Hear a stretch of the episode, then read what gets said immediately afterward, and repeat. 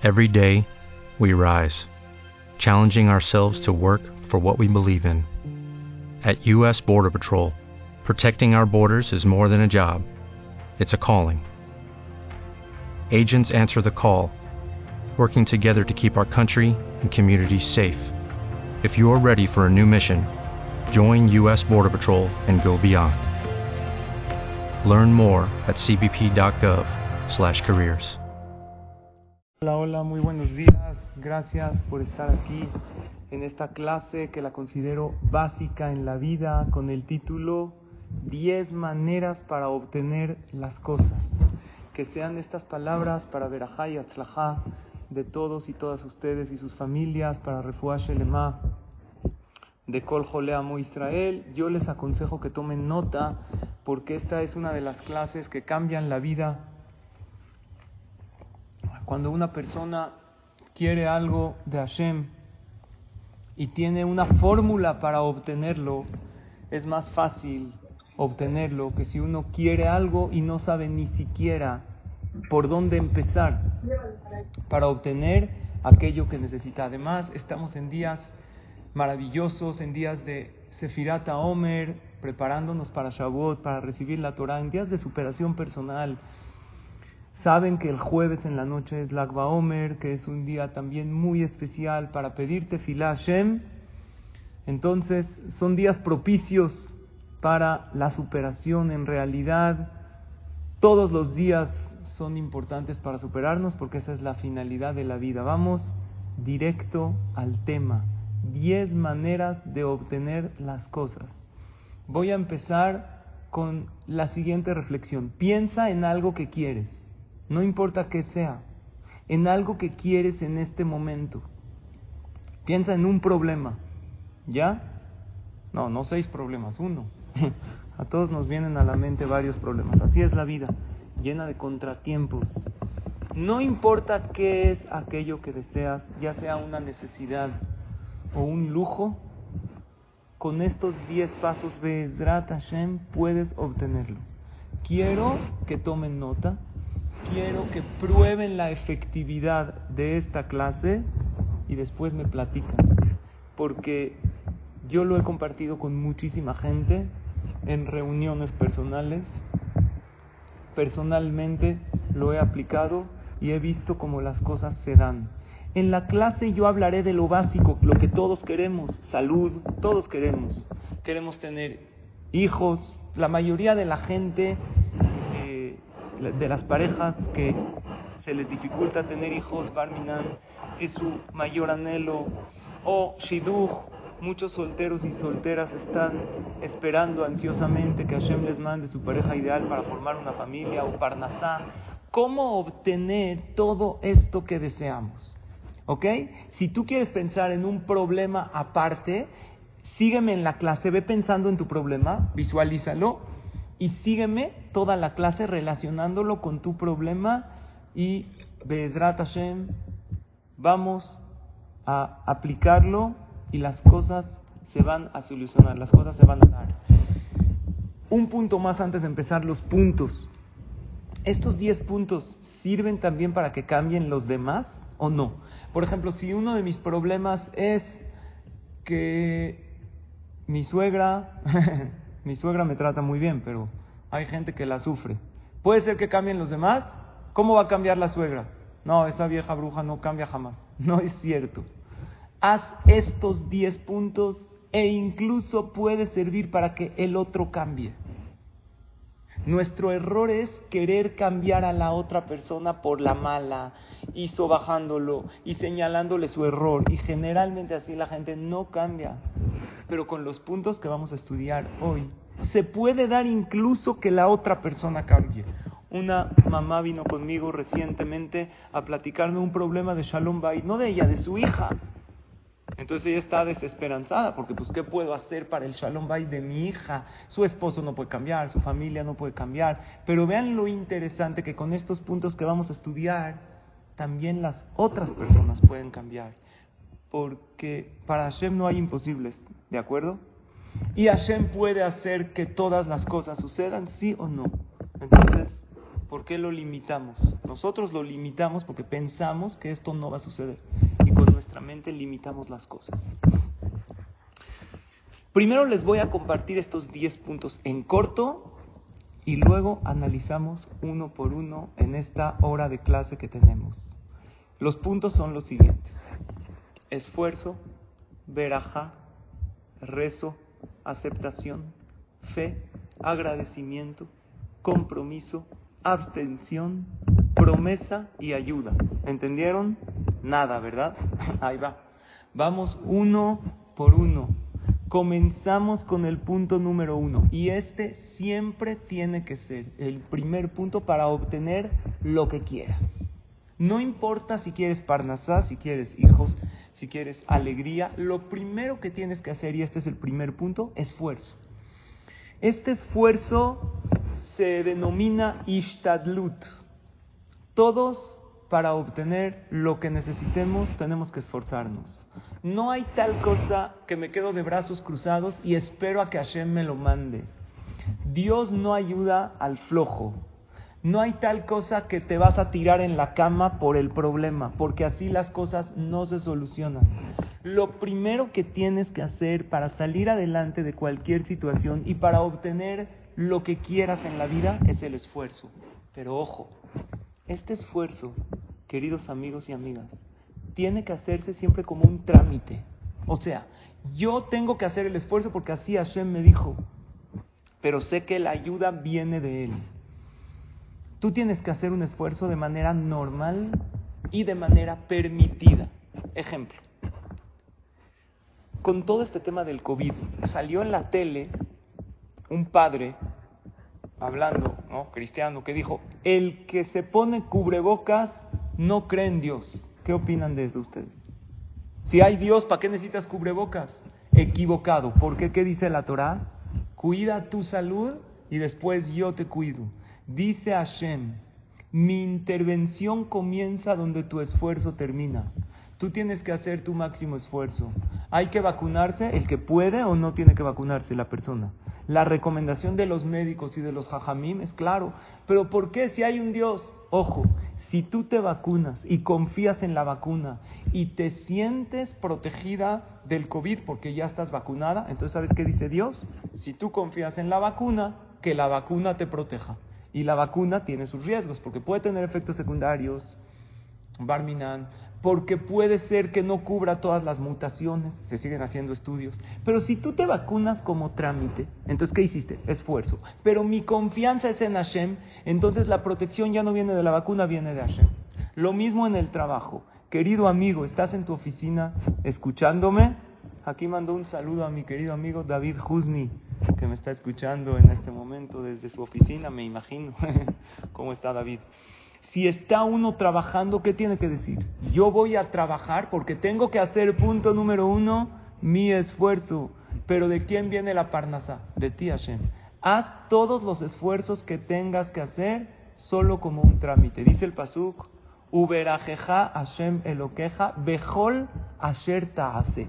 Dios te va a bendecir cuando tú hagas.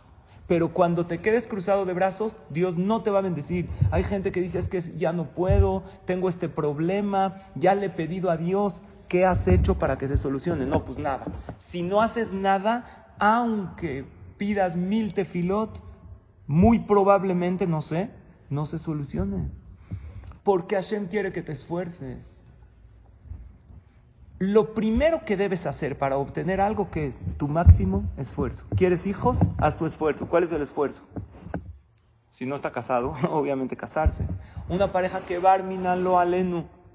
No pueden tener hijos. Su esfuerzo material es ir al doctor, hacerse barminan, que nadie necesite algún tratamiento de fertilidad, pero siempre como un trámite y esforzándose y confiando en Akadosh eso es lo primero. Y no se debe alterar ese orden. Primero el esfuerzo. Hay una frase que dice, el orden de los factores no altera el producto. Hay veces sí altera el producto. Si tú empiezas a rezar pero estás con los brazos cruzados, no funciona, papá. Hay veces, no hay veces, siempre lo primero que tienes que hacer es tu esfuerzo. ¿Ok? Hay veces el orden de los factores sí altera el producto, ¿sí o no? No es lo mismo cuando empiezas con esfuerzo. hay una frase que dice, no es lo mismo me río en el baño que me baño en el río, ¿sí o no? Es diferente. Tú tienes que, no es lo mismo la tormenta se avecina que la vecina se atormenta. ¿Están de acuerdo o no? Hay un orden en la vida. Había un joven que dijo, el desorden de mi habitación no altera el producto, altera a mi mamá. ¿Ok? No se alteren las mamás que sus adolescentes tienen el cuarto desordenado, son chavos, no se preocupen, pero vamos al segundo punto. Primer punto es esfuerzo. Una pregunta, hay gente que tiene problemas de tristeza y depresión. ¿Está bien que vayan con un psiquiatra? ¿Qué opinan? ¿Qué dice la Torah al respecto? Hay veces sí está bien, pero ¿saben qué no está bien? Ir al psiquiatra porque yo no quiero trabajar en mí mismo. Entonces es más fácil medicarme porque es una manera más pasiva de trabajar mi estado de ánimo. No estoy diciendo que no se necesita, ojo, hay veces sí hay que ir, pero trabájate tú primero. Primero haz tu esfuerzo personal de levantar tu ánimo, levántate de la cama. Si una persona de plano no puede, claro que tiene que hacerlo. Punto número uno, está claro, todo lo que quieres obtener en la vida, esfuerzo. Punto número dos para obtener las cosas, recibe una veraja. Esto, un terapeuta matrimonial, que una pareja tiene problemas, les va a dar consejos y hay veces maravillosos, pero nunca les va a decir ve y pide una verajá, porque la verajá ayuda a la persona a obtener algo. ¿De quién hay que pedir una verajá, queridos amigos y amigas? ¿Las verajot funcionan o no? Claro, la Gemara dice que nunca una verajá sea pequeña en tus ojos. Nunca le quites el valor a una verajá. La verajá puede cambiarle la vida. Hay gente que lleva años esperando tener hijos, reciben la verajá de un gran jajam y, la y obtienen esos hijos, esa parnasá, ¿De quién hay que pedir una veraja? ¿Qué opinan? Escucho opiniones, más bien las leo en el chat. ¿De quién es bueno recibir una veraja? ¿Alguien tiene alguna opinión? Para obtener las cosas es muy bueno recibir una veraja o ir a pedir una veraja. Primero que todo, todos los hombres que vamos al CNIS, todos los días recibimos una veraja. ¿De quién? De los Koanim. También las mujeres pueden ir. Generalmente los que van a rezar con Minyan son los hombres. Al recibir tú esa verajá de los Koanim, si eres hombre y me estás escuchando, o eres mujer y vas de vez en cuando al Knis, te están dando esa verajá a los Koanim y así puedes obtener muchísimas cosas. Tú piensa en esa verajá que te están dando llevar en lo que quieres obtener. ¿Quieres Parnasá? ¿Quieres Shalom Bait? ¿Quieres alegría? ¿Quieres tener hijos? ¿Quieres pedir para otra persona? Una de las maneras, según el judaísmo, para obtener las cosas es recibiendo una verajá. Primero de los Koanim. ¿De quién más podemos recibir una verajá? ¿Alguien puso aquí? Eh, eh, Malca dijo, de cualquier ser humano es válida. Correcto. Cada vez que recibes una verajá de la persona que sea, di amén. Si te dice una persona en la calle que Dios lo bendiga, di amén, estás recibiendo una verajá. Dijo Dorit de los jajamim, es correcto. Eso lo dice la Gemara, no es un mito. Dice la Gemara que el que quiere, el que tiene un enfermo en su casa, que vaya con un jajam a pedirle una verajá. ¿Qué tienen más los jajamim que yo, que no soy jajam?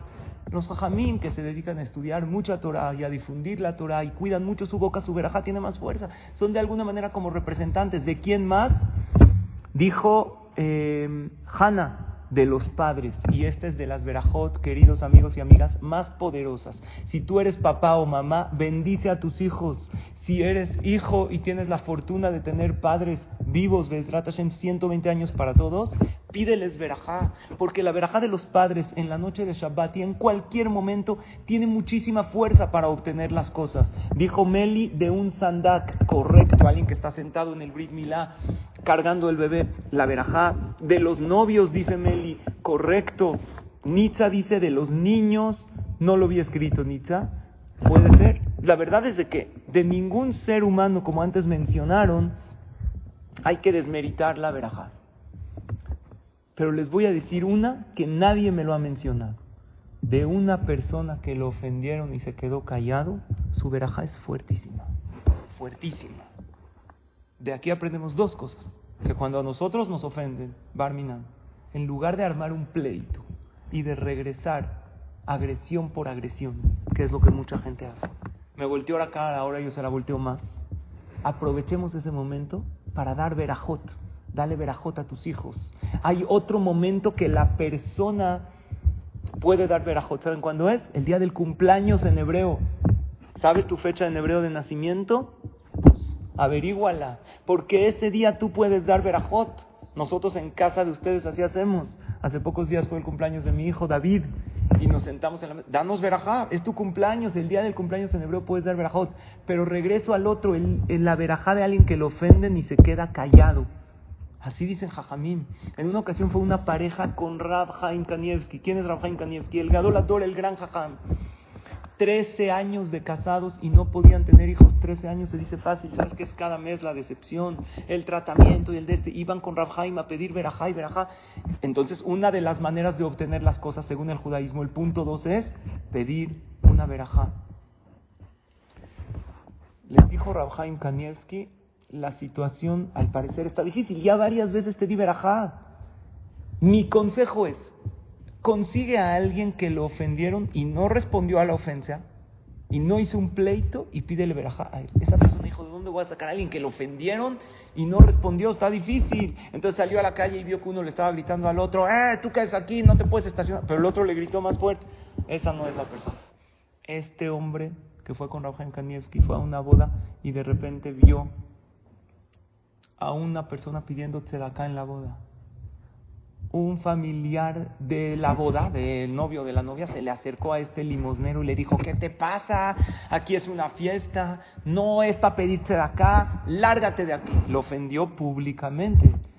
Este limosnero, Hazid, se sintió muy mal. Este hombre que no tenía hijos se acerca con el limosnero, con el que pide acá, le dijo, por favor, no reacciones, por favor, toma, te doy una acá, nada más quédate callado. Por favor, este hombre vino por dinero. Dijo, por favor, no reacciones. Dijo, ¿a ti qué te importa? Tú hazme caso. No reacciones.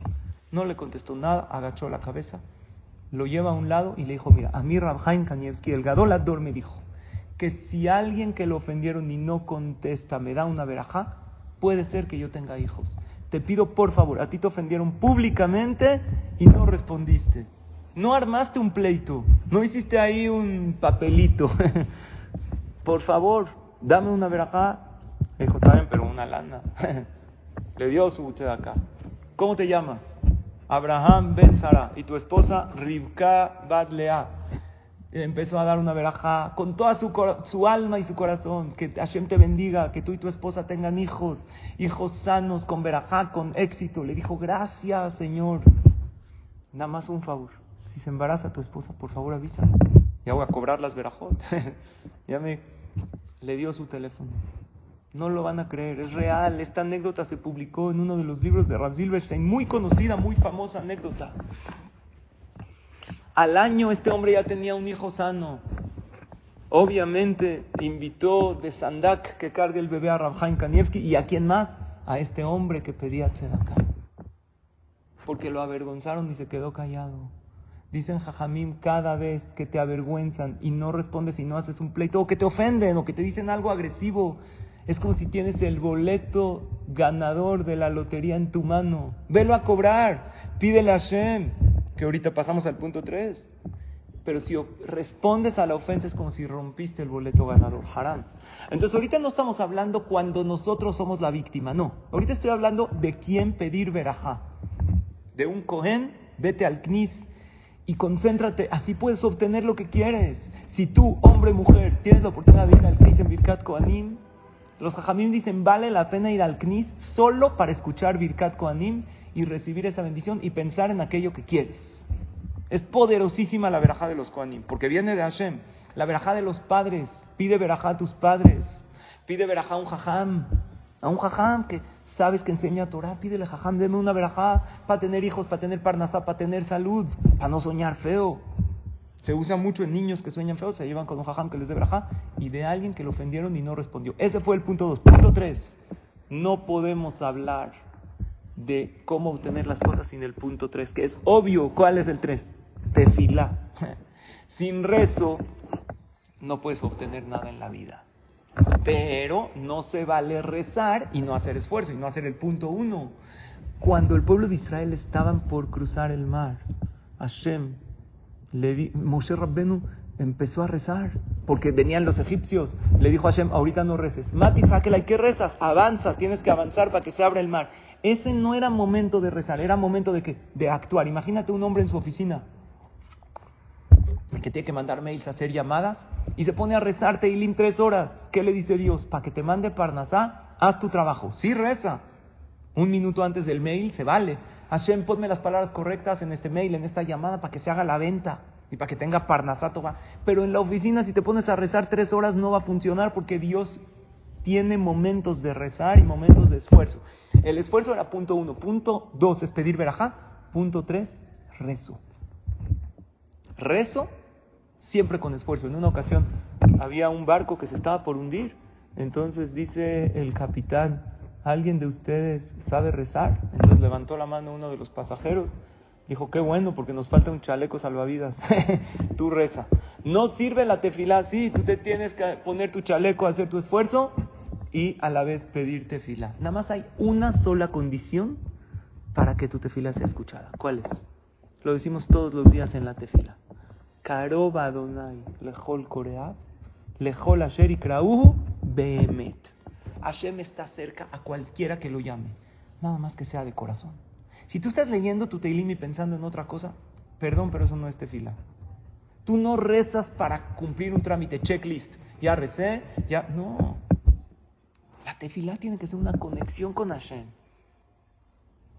Busca momentos especiales para rezar. ¿Cuáles son? Hay tres momentos muy especiales. Cada vez que estás muy contento, muy contenta porque algo bueno te pasó, alza tus ojos a Hashem y pídele aquello que quieres, aquello que tanto deseas. Estás en un viaje increíble con tu familia, estás feliz, disfrutando. Alza tus ojos a Hashem, di Dios, mándame Parnasá, mándale a él Berajá. Uno, cada vez que vences a tu Yetzer o sea, como hablamos en el punto dos, Alguien te hizo sentir mal y tú no hiciste un pleito. Querías comer algo que no es kosher o que te hace daño a tu cuerpo. Y tú te abstuviste, dijiste, no, tengo que cuidar la salud, es una mitzvah. Algo no salió como tú quieres. Y en lugar de hacer corajes y enojarte, vences a tu instinto y, aceptas. En ese momento pídete fila. Y número tres, cuando uno está pasando por un momento difícil, Hashem le contesta. Como dice el pasuk, Hashem beyom Hashem le contesta a la persona cuando está sufriendo. No queremos que lleguen esos momentos, pero si uno está en un momento difícil, que le pida tefilá a Hashem. Contó un jajam, es un conferencista en Israel. Él contó que a él le gustaba mucho jugar fútbol. Y en una ocasión, en un partido, le hicieron un foul, se rompió el pie, uno de los huesos. Y pues, obviamente lo iban al doctor de emergencia, el dolor era inmenso. Lo tuvieron que enyesar varias semanas en la cama, así con el, pie para arriba. Y él contó que era muy difícil, como niño tan activo que era, estar así, todo el tiempo con yeso.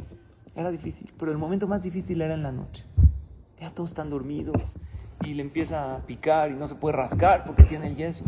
Era muy difícil toda la noche, no podía dormir se dormía, se despertaba, no había quien lo lleve al baño porque no podía caminar solito. Él dijo que él tenía una mamá muy de que se paraba todos los días a las 5 de la mañana a decir Ilim, a prepararle el lunch a los niños.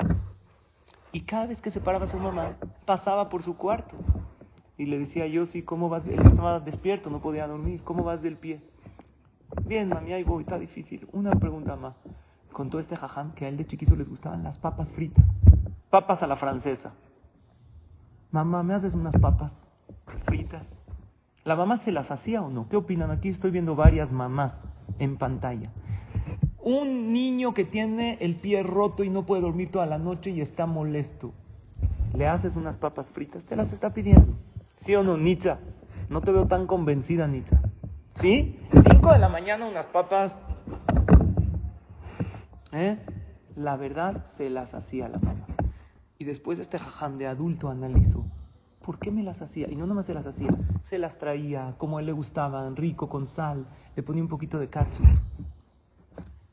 ¿Sabes por qué mi mamá me hacía a mis papás? Porque yo estaba sufriendo. Imagínate que yo no tenía el pie enyesado y no nada. Mi mamá se paraba a decirte Ilim 5 de la mañana. Mamá, es unas papas fritas. ¿Qué papas fritas? Dos cachetadas, vete a la cama. no es la hora, no es el momento. ¿Sí o no, Raquel? iPhone. ¿Verdad? Pero como el niño está sufriendo, su petición es aceptada. ¿Sabes cuál es un momento bueno para pedir? Que no lleguen los sufrimientos, pero cuando llegan los contratiempos, los problemas, los dolores, alza tus ojos a Hashem. Busca los momentos para pedir. Ese es el tercer punto. ¿Quieres obtener algo? Reza. Esta es la fórmula judía para obtener las cosas. Porque el doctor no te va a decir reza. El doctor hace su papel. Vas con una infección de garganta, con un, con un dolor, te dice, tómate esto. No te va a decir, pídete fila. Pero la Torah nos dice que todo lo que quieres obtener tienes que pedirte fila de corazón. Y hoy estudiamos tres momentos clave para pedir.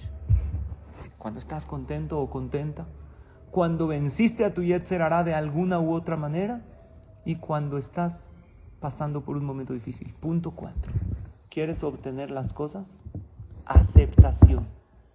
Dile a Hashem, acepto lo que estoy viviendo con amor. ¿A qué me refiero? Una pareja quiere tener hijos. En lugar de estarse todo el tiempo amargando, es que no tenemos hijos, ¿cómo puede ser? Y pensar todo el día, es que ya nunca voy a tener. Hoy le sigo pidiendo a Hashem, hago mi esfuerzo y pido una veraja pero de mientras, en lo que Dios decide si mandármelos o no y cuándo mandármelos, yo acepto mi situación. Dicen los Fajamim y lo dice el Zohar Akadosh, Rabbi Shimon Bar Yochai, que su aniversario es en Lagba Omer, dentro de pocos días. Sama de Isure Kabule, ¿qué significa? La solución para los problemas es aceptarlos. Acepta con humildad todo lo que Hashem manda.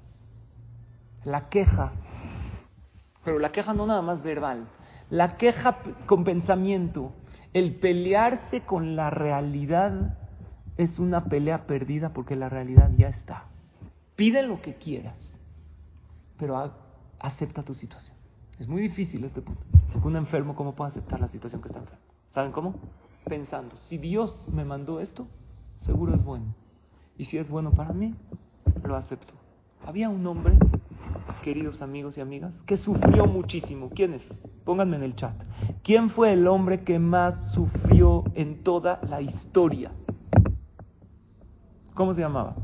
¿Alguien sabe? ¿Saben cómo se llamaba?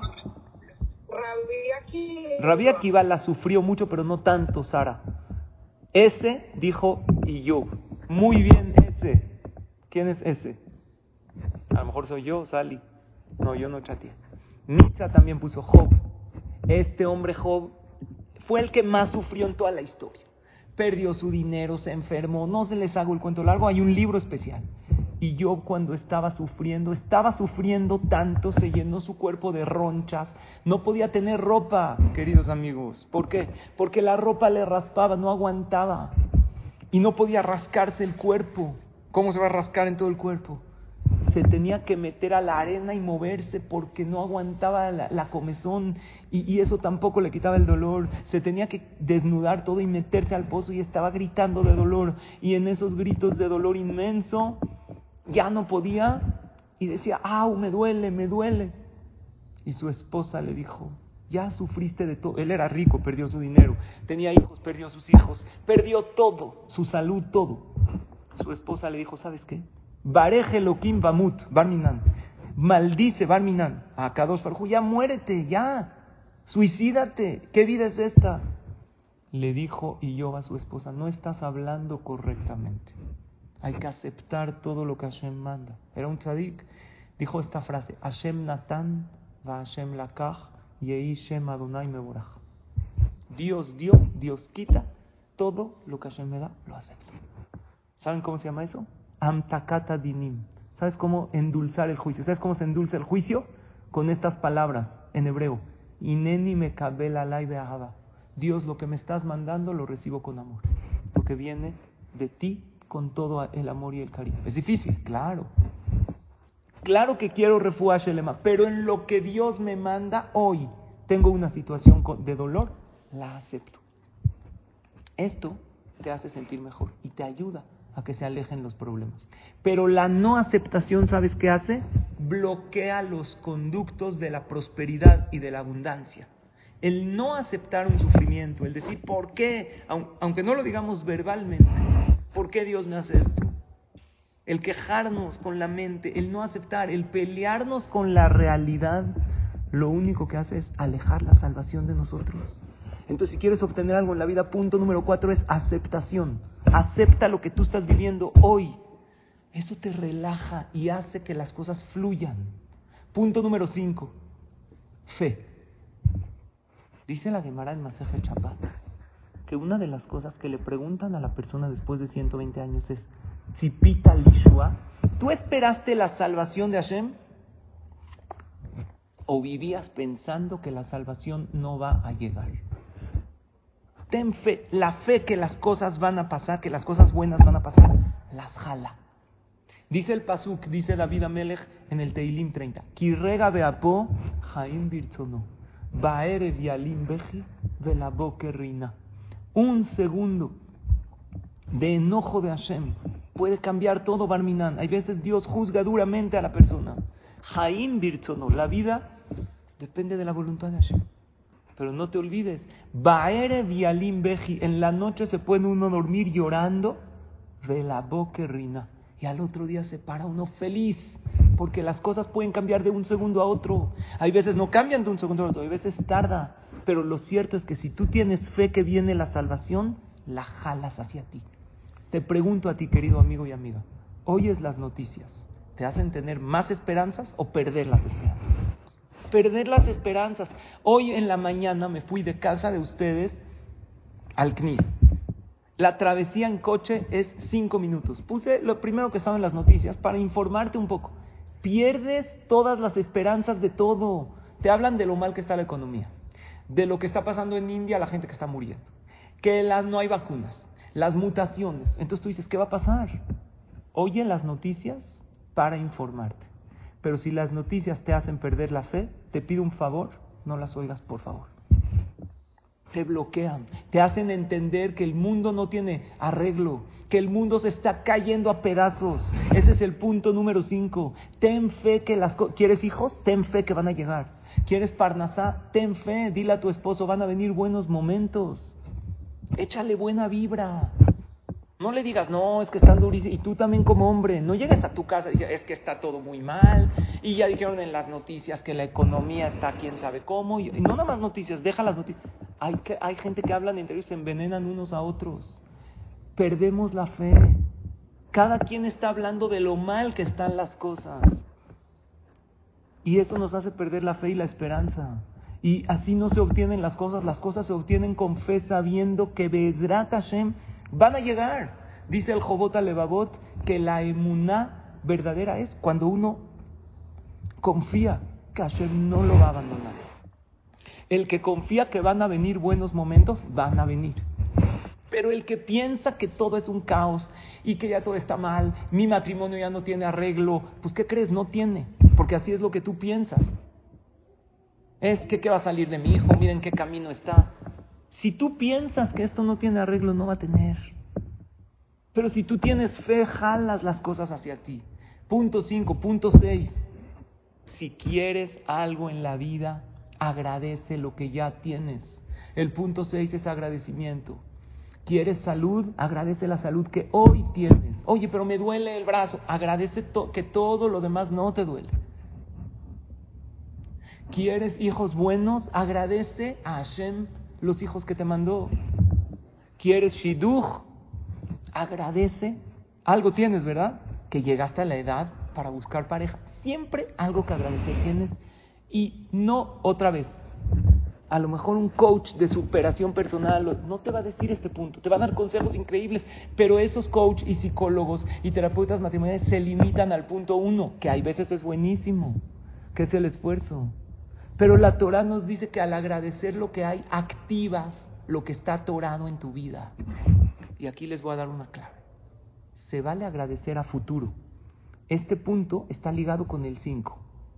Gracias a Shem, que ya estoy visualizando, como tengo fe, estoy visualizando este hijo que me vas a mandar, te lo agradezco de antemano, ya lo estoy soñando. Gracias a Hashem que me vas a dar salud, lo sé. Y Hashem no defrauda al que confía en él. Lo decimos en la tefila, Ulolam lo nevoshki Vean qué video interesante me llegó. Chiquito, pero está padre. Obsérvenlo. Hola, buenas tardes. Te quiero contar una historia. Eh, esa historia se trata de un rico que estaba en el balcón de su casa. Vio, pasar, vio que un pobre estaba revolviendo la basura y dijo, gracias Dios por no hacer ese. El pobre vio pasar una ambulancia y dijo, gracias Dios por no hacer ese. El que iba en la ambulancia entra al hospital y pasa una camilla, unos enfermeros con una camilla, con un cuerpo tapado. Y dijo, gracias Dios por no hacer eso. Y el que estaba en la camilla, con el cubierto con la sábana, no pudo agradecerle a Dios. Entonces vos, que tenés la posibilidad, con lo mucho, con lo poco, con lo que tengas, dale gracias a Dios. Porque si en este momento ves la luz del día o tu cuerpo siente frío o calor, eso es gracias a Dios.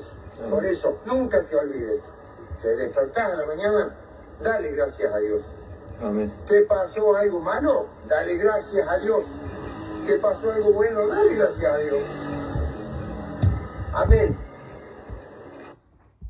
me pareció simpático porque este concepto lo conocemos, pero no lo escuchaste de un jajam.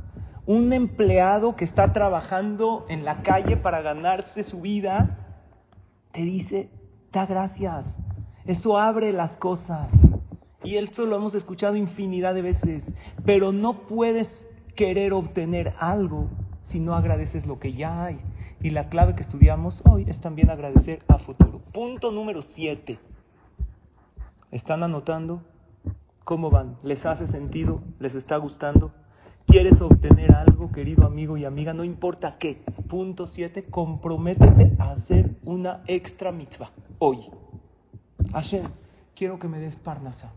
De aquí en adelante, Be'ezrat Hashem, voy a comprometerme a. Completa la frase.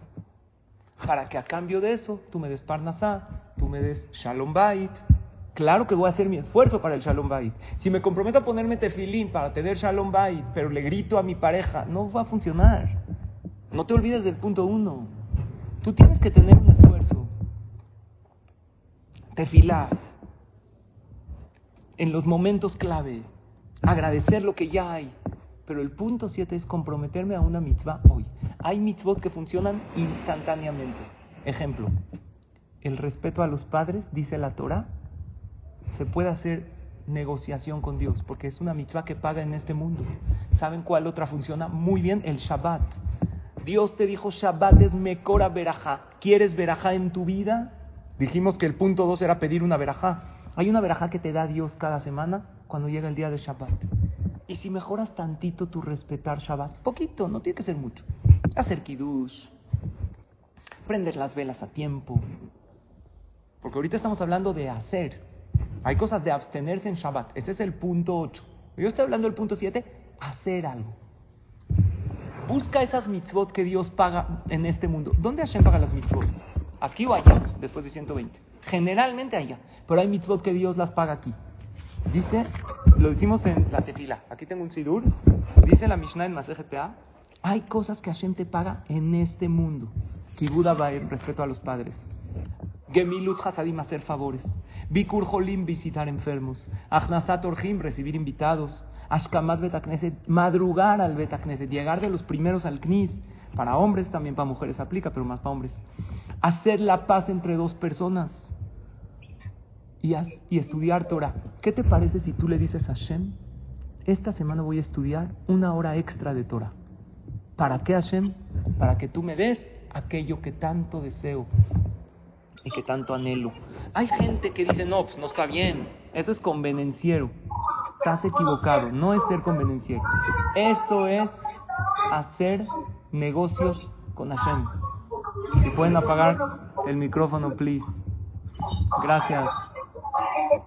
¿Se puede hacer negocios con Dios? Claro que se puede. Tú eres su hijo, eres su hija. Un papá que tiene una empresa exitosa, ¿a quién quiere meter de socio? A su hijo. Hashem creó un mundo y quiere asociarte a ti, por eso te creó a ti, Yehudí o Yehudía, y te dio 613 mitzvot para que seas socio de él en la creación. Entonces es decirle a Hashem, hagamos un trato, Dios. Yo quiero tener Parnasá. Hoy, desde hoy, empiezo, no, puede no ser para toda la vida, ¿eh? Un mes me voy a comprometer a ponerme tefilín, aquel que no se lo pone. Un pasito más. ¿Saben qué hago yo, queridos amigos y amigas? Yo hasta lo apunto. Tengo una nota en mi celular que diario pido tefila de cosas y apunto lo que me comprometí. Me comprometo a hacer esto extra.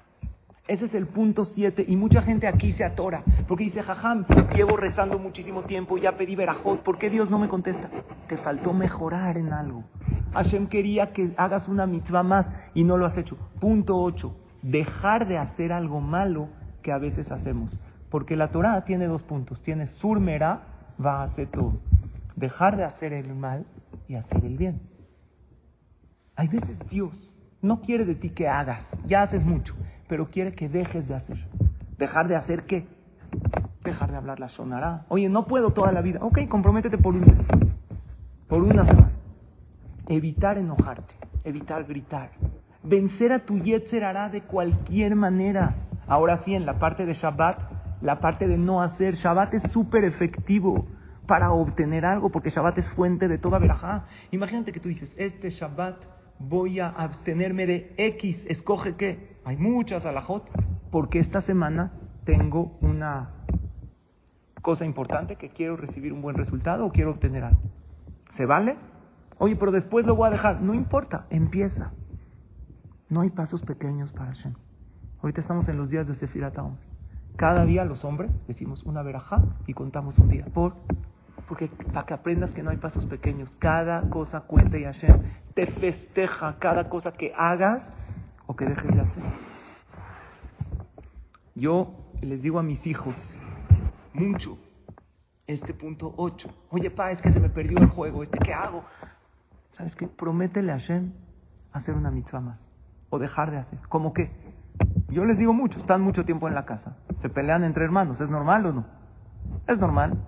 Nosotros como padres tenemos que aprender a manejar esa parte, esa parte de los pleitos de los hijos, no sacándonos de quicio ni empezándoles a gritar, que es lo que a veces hacemos, no somos culpables, porque hay veces sí está muy difícil, pero hay que decirles, oye, ¿y si te dejas de pelear con tu hermana durante este Shabbat?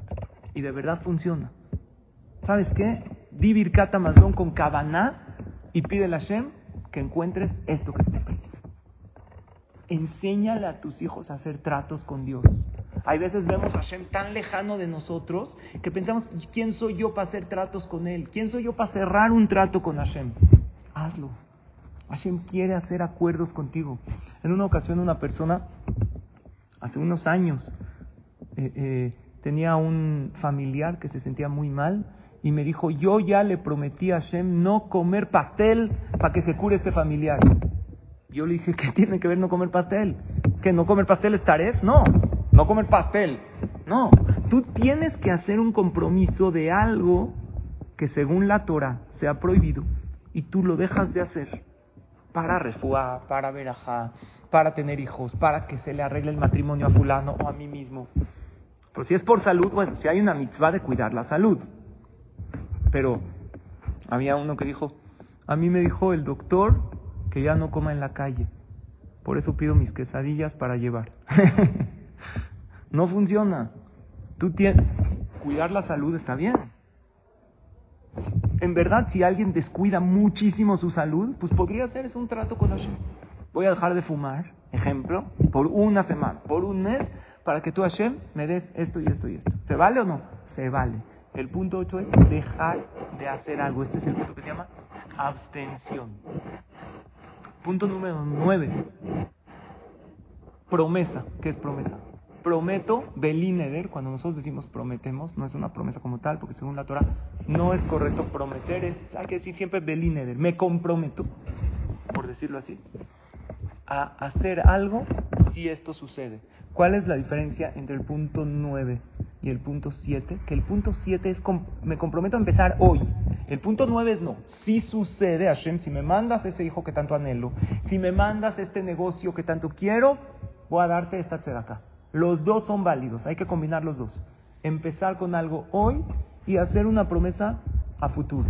Les voy a poner ejemplos de cosas que funcionan muchísimo. ¿Conocen el rezo de Nishmat Kolhai? Es un rezo, lo decimos todos los días en Shabbat y está en los Sidurim. Dice el Ben Ishai, si una persona está pasando por un momento difícil, que le diga a Hashem, me comprometo, pero que lo apunte porque luego se nos olvida, que si se me soluciona este problema, voy a decir Nishmat Kolhai, agradecerte. Es un rezo de agradecimiento. Hay quien promete decir Nishmat Kolhai delante de 10 personas. Ha funcionado esto muchísimas veces. Muchísimas veces. Nosotros cuando, eh, cuando yo me comprometí, había un tema de, que nosotros queríamos arreglar de nuestra casa. Fui con un jajam. Hace, estaba yo recién casado, hace más de 20 años. Y me dijo, promete que cuando se solucione esto de la casa, había un tema, vas a decir Nishmat Kolhai. Y recuerdo que reunimos a mis padres, mis suegros, 10 personas, porque prometimos decirlo delante de 10 personas y unos amigos, y dijimos Nishmat Kolhai posteriormente, lo he hecho esto a lo largo de mi vida. También uno de mis hijos tenía un tema de salud y prometimos decir Nishmat Kolhai cuando se solucione y lo hicimos. Les paso otro tip. Hay un Teilim muy bueno para esto. Es el Teilim 136. ¿Lo ubican? Comienza Odula Donai Kitov Kile Olam Hay que agradecerle a Hashem porque siempre nos hace favores. Y dice 26 veces como el nombre de Hashem la palabra Kileolam Hazdo, las palabras Kileolam Hazdo, que siempre Hashem nos hace favores. Y dice en el libro Hemdagen eh, eh, en nombre de varios Mekubalim, dice así: Una persona que Barminan está enfermo, que diga el enfermo: Recibo yo sobre mí que cuando me cure, voy a decir este Teilim delante de 10 personas. Y dice ahí que mucha gente lo prometió y Baruch Hashem se curó. Eso es el punto 9. Hay mucha gente que también vienen con un servidor con temas de salud y yo les digo, prometan que cuando todo esto termine, vamos a reunirnos a hacer una ciudad toda ya. ¿Qué es una ciudad toda ya? Una ciudad de agradecimiento. Todos vamos a decir Berajá, vamos a decir Nishmat Kolhai, vamos a decir el Teilim 136. Y no una, ¿eh? Varias veces he asistido a ciudad toda ya por esas promesas. De hecho, la semana que entra tengo dos seudatos de allá. de gente que prometió, porque se acercan conmigo. Les digo algo, lo que estamos estudiando hoy, les estoy dando secretos de mi trabajo.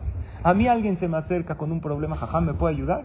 Yo les digo, tengo estos puntos. Primero, hiciste tu máximo esfuerzo, te doy una verajá. Yo no soy nadie para dar verajá. O lo mandamos con un gran jajam, si hay algún jajam en México a pedir una verajá. Y punto por punto voy trabajando y funciona queridos amigos y amigas, chequen estos puntos y de verdad funciona increíble. Hay gente que tiene atorados los negocios. Les digo, promete que si te sale este negocio vas a dar apenas ganes hacer, que es hacer el 10% o el 20% es mejor, a la acá para que vendas esta propiedad. Para que, y de verdad funciona. Nada más hay que apuntarlo porque luego se nos olvida. Punto número 10 y último. Quieres que las... Ahorita repasamos todos. ¿Quieres que las cosas sucedan? ayuda a los demás en el mismo tema que tú necesitas. Necesitas shidduch, ayuda a los demás a encontrar pareja. Necesitas casar a tu hija, seguro hay otra niña que necesita. Búscale shidduch a ella. ¿Quieres tú tener hijos? Ayuda a los demás. Y si no sabes, reza por los demás. O sea, este punto 10 es tanto materialmente o espiritualmente.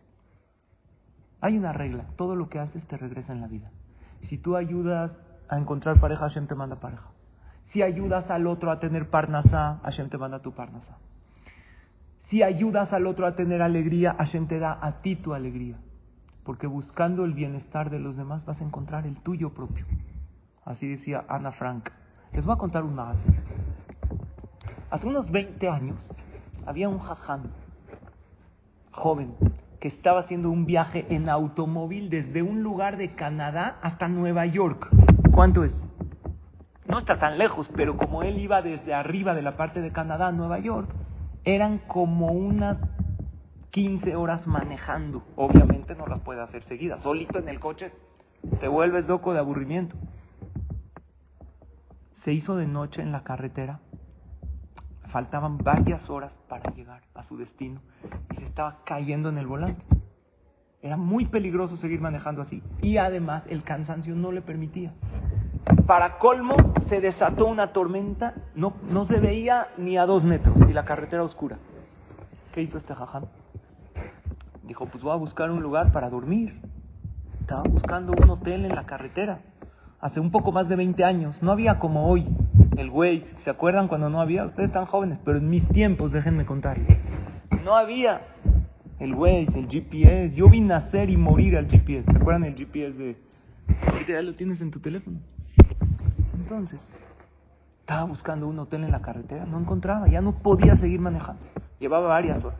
De repente visualiza a lo lejos uno de esos moteles ahí. ¿Conoces el eh, motel 8 o no? motel 6. Así, la M parpadeando. La O ya se cayó. La T está chueca. La E más o menos detenida. Y la L apagada por completo. Pues ni modo, es donde hay para dormir. Se acerca se baja del coche, se empapa, estaba lloviendo, ¿no? Como las películas de terror. El famoso hotel en la esquina de la carretera, ahí al lado de la carretera. Se acerca con el encargado, dice, ¿tiene una habitación disponible? Disculpe, todo está lleno. Bueno, por favor, necesito dormir, ya no puedo seguir más. Déjame dormir aquí en el lobby. Disculpe, señor, no hay manera. Dijo, necesito pasar la noche en un lugar. ¿Sabe dónde hay algún hotel cerca? Algo, lo que sea. Le dijo, mira, a unos kilómetros de aquí, a pocos kilómetros, hay un asilo de ancianos. Cuando tienen habitaciones vacías, las rentan para los, eh, eh, los que están en la carretera. Le dio la dirección, fue para allá, llega al asilo de ancianos y dijo, tiene una habitación disponible, me urge pasar la noche aquí, ya no puedo seguir. Este jajam le dijo, mira, la verdad no tenía, pero se acaba de morir un cuate del asilo de ancianos y retiraron su cuerpo y están ahí todas sus cosas. Si no te molesta pasar la noche ahí, ¿Tú qué harías? A ver, pausa. ¿Tú pasarías la noche en un cuarto donde uno se acaba de morir? ¿O no? ¿No? ¿Hanna? ¿Por qué no? No pasa nada. Jamie, ¿por qué no? ¿Qué tiene de malo? No se va a parar el muerto, ya está en el sótano. Él dijo, la verdad estoy cansado. Vamos a subir. Le dan la llave del cuarto, abre el cuarto. Y efectivamente ve las cosas de ese anciano que se acababa de morir. Y entre sus cosas se sorprende ver artículos judíos ve un tefilín viejo, ve un sidur. Él dijo, por algo Hashem me mandó aquí.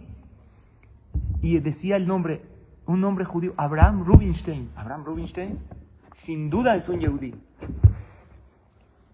Entonces baja la recepción y le dice, una pregunta, no que usted estaba cansado, ya vais a dormir, tengo una pregunta. ¿En este asilo de ancianos hay judíos?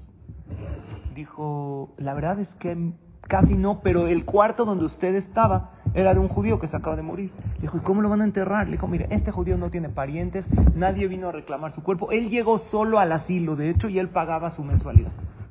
Lo que vamos a hacer es lo que hacemos con todos los que fallecen al crematorio. Dijo, ¿cómo? Nosotros sabemos, según el judaísmo, que el cuerpo tiene que ser enterrado para que el alma descanse. Y el entierro judío, con candiz, con ashkabá, con todo el proceso, con vidui, se le hace atarat medarín, todo eso ayuda a descansar el alma. Le dijo, mire, uno que vive como judío merece morir como judío. Dijo, no, aquí es todos parejo. Le dijo, no, ¿cómo puede ser? Dijo, mire, yo soy rabino. Si usted me permite, me llevo el cuerpo a enterrar. Dijo, ¿seguro? Usted se hace responsable. Firme aquí los papeles descansa, que no pudo dormir toda la noche este rabino, y al otro día se va en su coche con un paquete no muy agradable. ¿Tú te irías en tu coche con un muerto en bolsa? Barminan, a mí me ha tocado en la Hebra acompañar a la carroza y ya te da miedo. Este estaba manejando con todo el miedo. De repente a la mitad del camino siente una mano por atrás. ¡Ah! No, no es cierto, no pasó eso. Tranquila, no pasó nada. Está muerto el Señor. Este jajam va en el coche. y checa dónde está el lugar de judíos más cerca. Estaba en la carretera a la mitad, pero en Estados Unidos viven los Yehudim en diferentes condados, en diferentes lugares. Entonces checa dónde están ahí los Yehudim, llega a, algún, a un lugar, le pregunta ahí a un encargado, oye, aquí hay una Keilah, eh, una comunidad judía, sí, el encargado no sabía, oye, ¿dónde los entierran? No, unos se van a otro lugar. Al parecer ni Beta Haim había ahí. Al parecer los Yehudim que morían ahí los llevaban a otro lugar cerca de ahí que sí había un Betahaim. Llegó con el muerto en su coche a otra Keilah, otra comunidad de Yehudim. Cerca, se entrevistó con el Jajam y le dijo, mira qué increíble, ayer yo estaba viniendo de Canadá, me cansé, había una tormenta, fui a un hotel, del hotel me mandaron al asilo, en el asilo me dieron el cuarto de este judío que murió, entonces no tiene quien lo entierre, le dijo el Jajam, wow, mira qué asgaha ti cómo Dios maneja el mundo. Vamos a darle el entierro correcto. Le llamaron a la Hebra Kadisha. Dijeron el Kadish. No sabían quién era, no sabían, sus hijos no se presentan. El Jajam le dijo, ¿cómo decimos la Ashkabah? Porque hay que pedir por él. Dijo, la verdad, siempre se dice, el, la persona, hijo de, pero no sabían hijo de quién era, no habían papeles, no habían familiares, era un muerto, ¿saben cómo se llama? Met mitzvah, un muerto que no tiene quien se ocupe de su cuerpo. Es una gran mitzvah enterrar. Le preguntó el jajam de, la ciudad, de ese lugar al jajam que lo llevó en el coche. Le dijo, ¿cómo se llama? Dijo, no sé, yo vi que se llama Abraham Rubinstein, así bien su sidur. Dijo, Abraham Rubinstein, no puede ser. Le dijo, ¿qué? ¿Por qué? Dijo, en esta Keila, en esta comunidad, hace cinco años más o menos, él estaba aquí. Y de repente un día dejó de venir. Hadid lo vimos un poco triste, él vivía solo, sus hijos se alejaron, Barminan se casaron con Goim, se asimilaron, no tenía esposa, él vivía solo. Un día dejó de venir y no supimos nunca qué pasó. Pero antes de que él se desaparezca, yo quise hacer un lugar en el Beta para gente que fallezca y no tengan quien los entierre. Y estábamos buscando donativos y él un día levantó la mano y dijo, jajam, yo voy a donar esa parte para aquellos muertos que barminan sus familiares, nos ocupan en Estados Unidos, hay mucha asimilación, Yehudim que se alejan, que no los culpamos porque crecen, ni siquiera saben que son Yehudim. Y él donó esa parte en el Beta Haim y ahí lo vamos a enterrar en el lugar donde él donó. Vean que Peratit. Y ahí lo enterraron. Vean qué increíble. Y de aquí aprendemos muchas cosas, cómo Dios maneja el mundo. Pero una de las cosas es cuando tú te ocupas en algo, ese favor regresa a ti. Si tú quieres Parnasato va y no la tienes, no te ocupes nada más en la tuya. Ocúpate en la del otro. En tu lista de problemas, que me imagino que tienes algunos, Mete el problema del compañero y ayúdale a él. Háblale, oye, ¿cómo vas? ¿Cómo vas con el doctor? Te recomiendo este doctor. ¿Qué necesitas? Cuando tú te ocupas de la salud del otro, Hashem se ocupa de la tuya. Cuando tú te ocupas de los hijos de esa pareja, Hashem se ocupa que te mande a ti. Cuando tú, una persona que tiene problemas de Shalom Bay, que se ocupe y que se preocupe en arreglar el matrimonio de una amiga que, que le aconseje, que le diga vente a juntos a esta clase, vamos con este jajam. Entonces, Así se obtienen las cosas. Usa esta fórmula para todo, para todo. Yo la uso. De verdad, yo en ocasiones, les confieso, tengo fuertes dolores de cabeza. De verdad. Me da, alguien le da dolores de cabeza, nada más a mí. Empiezo la lista uno por uno para que se me quite. O quiero obtener eso de Hashem. Vamos a repasar de Ezrat Hashem los puntos que estudiamos el día de hoy. Que para mí son increíbles. Comenzamos 10 maneras de obtener las cosas. Uno, repaso, esfuérzate, haz tu esfuerzo material y haz lo que está en tus manos para que suceda. ¿Ya hiciste lo que está en tus manos? Ya déjaselo a Dios. Dos, pide una veraja a un jajam, a tus padres o a alguien que lo ofendieron y no reaccionó. Tres, reza de corazón. Por ti y por los demás también reza. Los momentos que los rezos más se reciben son tres. Cuando estás muy feliz, cuando dominas tu instinto, tu yetzerará, y cuando estás pasando un momento difícil, como este jajam que les conté que tenía la pierna rota y su mamá le hacía sus papas porque el hijo estaba en un momento de dificultad. Cuatro, acepta tu situación con amor, suelta, apóyate en Hashem. Tú hiciste lo tuyo, lo demás, déjaselo a él. Hiciste lo tuyo, suelta un poquito, acepta tu situación. Cinco, ten fe que la salvación va a llegar. Piensa en ello y atráelo hacia ti. Si tú piensas que todo está mal, que las cosas ya, ya no tienen solución, pues así va a ser. Seis, agradece. Tú agradece lo que sí tienes. Y hoy estudiamos una clave. Agradece a futuro las cosas que tendrás. porque eso, entre comillas, compromete a Hashem a dártela. Siete, comprométete hoy a hacer una mitzvah más. Pero siempre algo que esté a tu nivel, que puedas hacerlo y lo hagas con alegría. Porque si te comprometes, yo voy a estudiar dos horas de Torah diarias y no lo vas a hacer, no estás todavía en ese nivel, no lo vas a disfrutar, no lo hagas. Ocho, deja de hacer algo malo que sin querer y mala intención estás haciendo. Todas las cosas malas que hacemos, nadie lo hacemos. Barminan con intención de rebeldía. Nos gana un poco el Yetzerara. Dejar de hacer algo ayuda a que las cosas sucedan. Pero haz un trato con Hashem. Nueve, comprométete a hacer algo cuando suceda. Ya sea decir Nishmat, Seuda ya o una misma de por vida, chiquita. Si Be'ezrat Hashem, Dios, me sacas de esta, toda mi vida voy a decir Sheakol ni Baro por el café de la mañana. ¿Se puede? Hay gente que se ha comprometido a ponerse tefilín, hay gente que se ha algo, algo que puedas hacer. Y diez, ayuda a los demás a obtener aquello que tú quieres. Cuando tú ayudas a los demás, Hashem también te lo manda a ti. Quiero terminar eh, con una sola reflexión. Perdón, no sé si me siguen viendo o no. ¿Sí? Ah, quiero terminar, ya es la hora, con una sola reflexión. Yo les quiero decir algo. La gente viene con un servidor con problemas. Yo, mi manera de ayudar es esta. Vamos a comprometernos. Vamos a decir una verajá más. Vamos a pedirte fila. De estos 10 puntos, no tienen que creer. Pruébenlos. Generalmente aplicando alguno de estos puntos, les digo por experiencia, las cosas llegan, las cosas suceden. Y si haces todos, escuchen, ¿eh? me atrevo a decir, está muy difícil que no lo obtengas. Y si no lo obtuviste, es porque de plano ya no es bueno para ti. Y ahí tienes que aplicar el punto de aceptación. Y termino, tengo más que decir, pero con esta imagen. Hashem, nunca me abandones, porque cada día que pasa te necesito más. O sea, si tú vas de la mano con Hashem, aquello que quieres obtener, lo puedes obtener, porque para Él no hay imposibles. Si tú haces nada más el esfuerzo, que te quedas en el punto uno, que aclaro, es maravilloso, tu esfuerzo es necesario, entonces te estás, eh, eh, o sea, estás en el nivel de lo posible, de lo humanamente posible, porque tú y yo somos seres humanos. Pero si tú dices, Hashem, yo te meto a ti en mi problema, yo te pido a ti esta situación, y yo hago mi esfuerzo, y yo pido una verajá, y yo me comprometo a esta mitzvah, y los puntos que estudiamos, pero teniéndote a ti no hay nada imposible. ¿Por qué no hay nada imposible?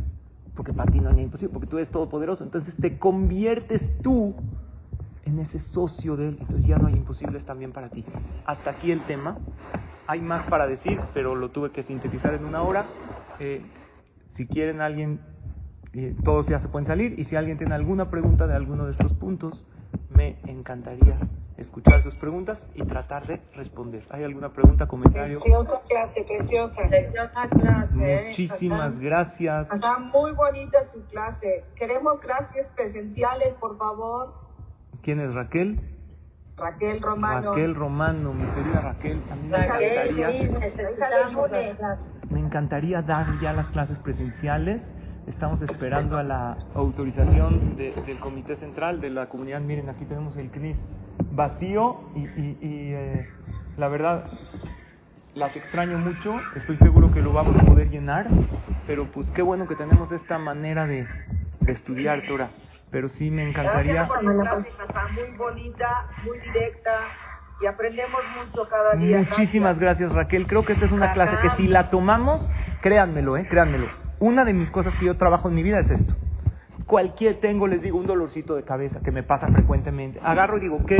Una tefila, palomita. ¿A qué me comprometo? Con mis hijos, con la gente que me viene a consultar, porque por el puesto público que tengo, la gente viene a contarte sus problemas. Yo voy punto por punto, de verdad, y funciona. La mayoría, la gran mayoría de la gente ve muchas salvaciones y ve Yeshua. ¿Puede recibir eh, una grabación? ¿Perdón? ¿Se puede recibir la grabación? De sí. Sí, sí, sí, claro. Estaría escuchando de Claro, Raquel. Gracias, Raquel. Hola.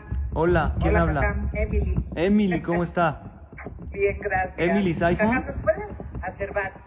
Sí, ahí dice Emily ¿Nos pueden mandar el Nishmat Kolhai en español? Belín sí. Ahorita, si está alegre en el, en el Zoom, no sé si, creo que no se ha salido, le voy a pedir que si nos hace el favor de mandarnos el Nishmat Y este es uno de los puntos increíbles de comprometerse a decir Nishmat cuando salgamos del problema. Sí, Ok. ¿y dónde me cargo de Besrat Hashem? Eh, aquí dicen que sigan los shurim por Zoom. Eh, gracias, vamos a tomarlo en cuenta. Gracias, y aquí Highway. Mate 10 dijo la tefila sin distracciones, ¿cómo se hace? Yo siempre me distraigo mucho. Highway Mate 10, yo también me distraigo. ¿Por qué? Porque ¿Cómo no. hago para una grabación? Eh, eh, ¿Quién es Raquel? Sí. Ahorita le contesto. A Highway Mate 10 le quiero decir que para no distraerse es un trabajo que hay que trabajar muchísimo. A mí también me cuesta mucho trabajo. El Mesilat Yesharim dice pensar en tres cosas. Lo chico que soy yo. Lo grande que es Hashem. O sea, qué chico soy y qué privilegio tengo yo de hablar con el Rey de Reyes. Y no estoy hablando en la tefilá, ¿eh? porque tú puedes hablar con él 24-7. No necesitas ni knis ni, ni jajam. O sea, matem la lo que dice la Torah. Tú eres hijo. Y la, la magnitud de lo que estás pidiendo. Eso a mí personalmente me ayuda a concentrarme y con todo y eso hay veces me distraigo y ¿qué crees? Somos humanos. Una de las cosas que ayudan mucho a concentrarse, Highway, es pensar qué pasaría si no obtengo esto. Ay, no, no quisiera que mi vida se vea así, sin hijos, sin parnasá. Entonces, esto me ayuda a echarle más ganas a mi tefila. ¿Ok? Por ejemplo, les platiqué de mis dolores de cabeza frecuentes. Perdón que ya me sinceré con ustedes. Yo pienso, si me duele, si me sigue doliendo la cabeza, ¿cómo voy a dar clase? ¿Cómo voy a estudiar? ¿Cómo voy a llegar a mi casa? Necesito estar bien. Y, y así le pido a Hashem, pero de corazón trato. Obvio, también fallo. No soy el rey de la no. Em, eso me ayuda. Raquel, ¿estás en el grupo que tenemos de, de clases de WhatsApp? Creo. Ok. Eh, si quieres, eh, mándale a Alegre aquí en el chat tu contacto. ¿O tienes el contacto mío? O, ¿Cómo te llegó la Yo publicidad? ahorita, yo ahorita pongo mi teléfono Va. para que me contacten y pueda meter a la gente que necesite. La que quiera meterse al grupo, tenemos un grupo increíble que mandamos reflexiones, videitos, alajot, consejos que traen mucha paz y tranquilidad. Muy bonito. Eh, gracias. buenos.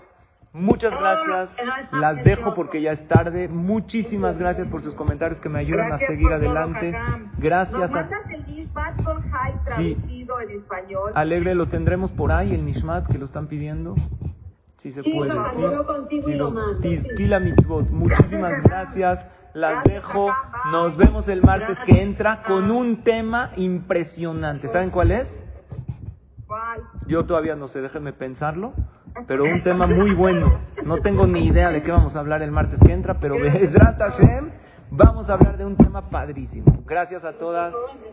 Hasta luego. O'Reilly Auto Parts puede ayudarte a encontrar un taller mecánico cerca de ti. Para más información, llama a tu tienda O'Reilly Auto Parts o visita oreillyauto.com. oh, oh, O'Reilly